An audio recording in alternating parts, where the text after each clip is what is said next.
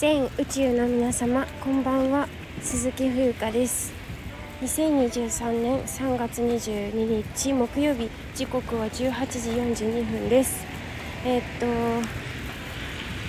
またねちょっと一つ小話というか あの思い出したのでお話ししておきたいんですけれども、まあ、まあまあどうでもいいことです。どうでもいいわけじゃないな。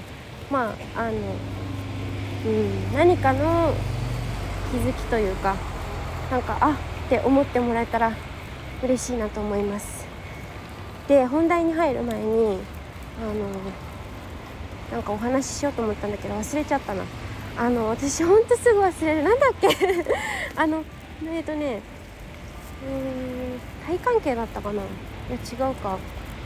忘れました。のでいいや。お話しします。えっとあのー、昨年の12月にあの子供たちに私茶道を教えるっていうか、まあ、お見せ見せるって感じですね。なんかご披露する機会をいただきましてあのウィンタースクールっていうその冬休みの期間中みたいな感じで。でよく分かってないんだけど、まあ、やってくださいって言われてうん対象年齢が 2, 2歳から6歳とかだから何がいいですかねって言ってあのお茶の先生と学校の先生とお話しした上で決めたのがあのお作法は難しすぎるだろうからお辞儀はいいお辞儀がいいんじゃないかみたいな真行僧っていう風に3種類に分かれていてあの会釈程度とかお茶をいただく時のえっ、ー、となんかうんとお茶をいただく時のご挨拶とかなんかいろいろあるんですよ。まあ言ったらレベルみたいな使い方として。で、まあ、それやるってなった時にあの実際にその当日教えたんですよ。子供たちに。教えるっていう言い方ちょっとあまりなんかお見せするご披露するっていう機会があってその当日私着物で行ったんですけどなんかノリで。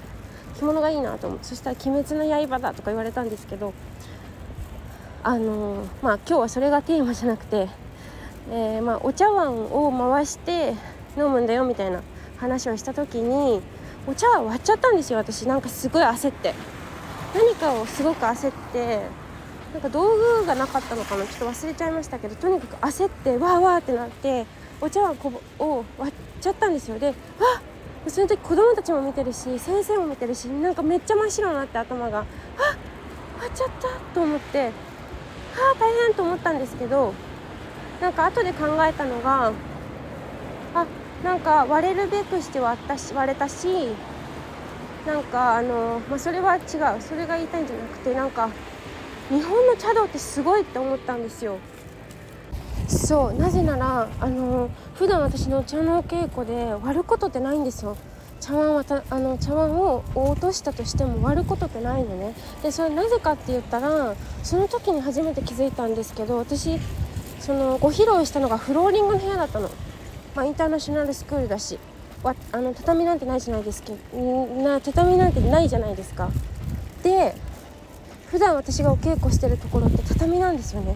だから 畳がいつもクッションだったんだって思ってえなんかすごいと思ったんですよね。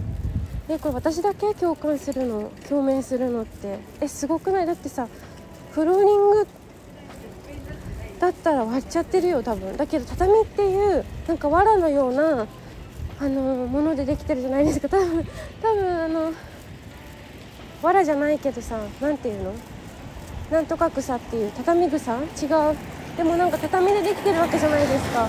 だからそれが割だって割ったことないもん。私落としても割ったことないから多分それがクッションになってくれたんだなって思ってなんかめっちゃありがたいっていうかえすごいみたいな思ってなんかそうそこまで計算されてたってわけじゃないと思うけどなんか普通にえすごいなと思ってね。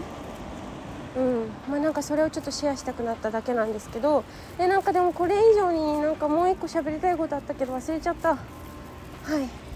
まあそんなその畳ってすごいなって思った。だから私は生まれながらにして生まれながらにっていうか環境的に畳がある家に生まれ育ったんですけど今畳がある家に畳がある家がそもそも少ないというふうに聞きますし、あのー、お茶を急須で入れる文化っていうかそういうのも慣習もないというふうに聞きますからなんかちょっと貴重な話なのかなとか勝手にこれはもう勘違い思い違いで喋ってますけどうんなんか日本人ってすごいなって思います。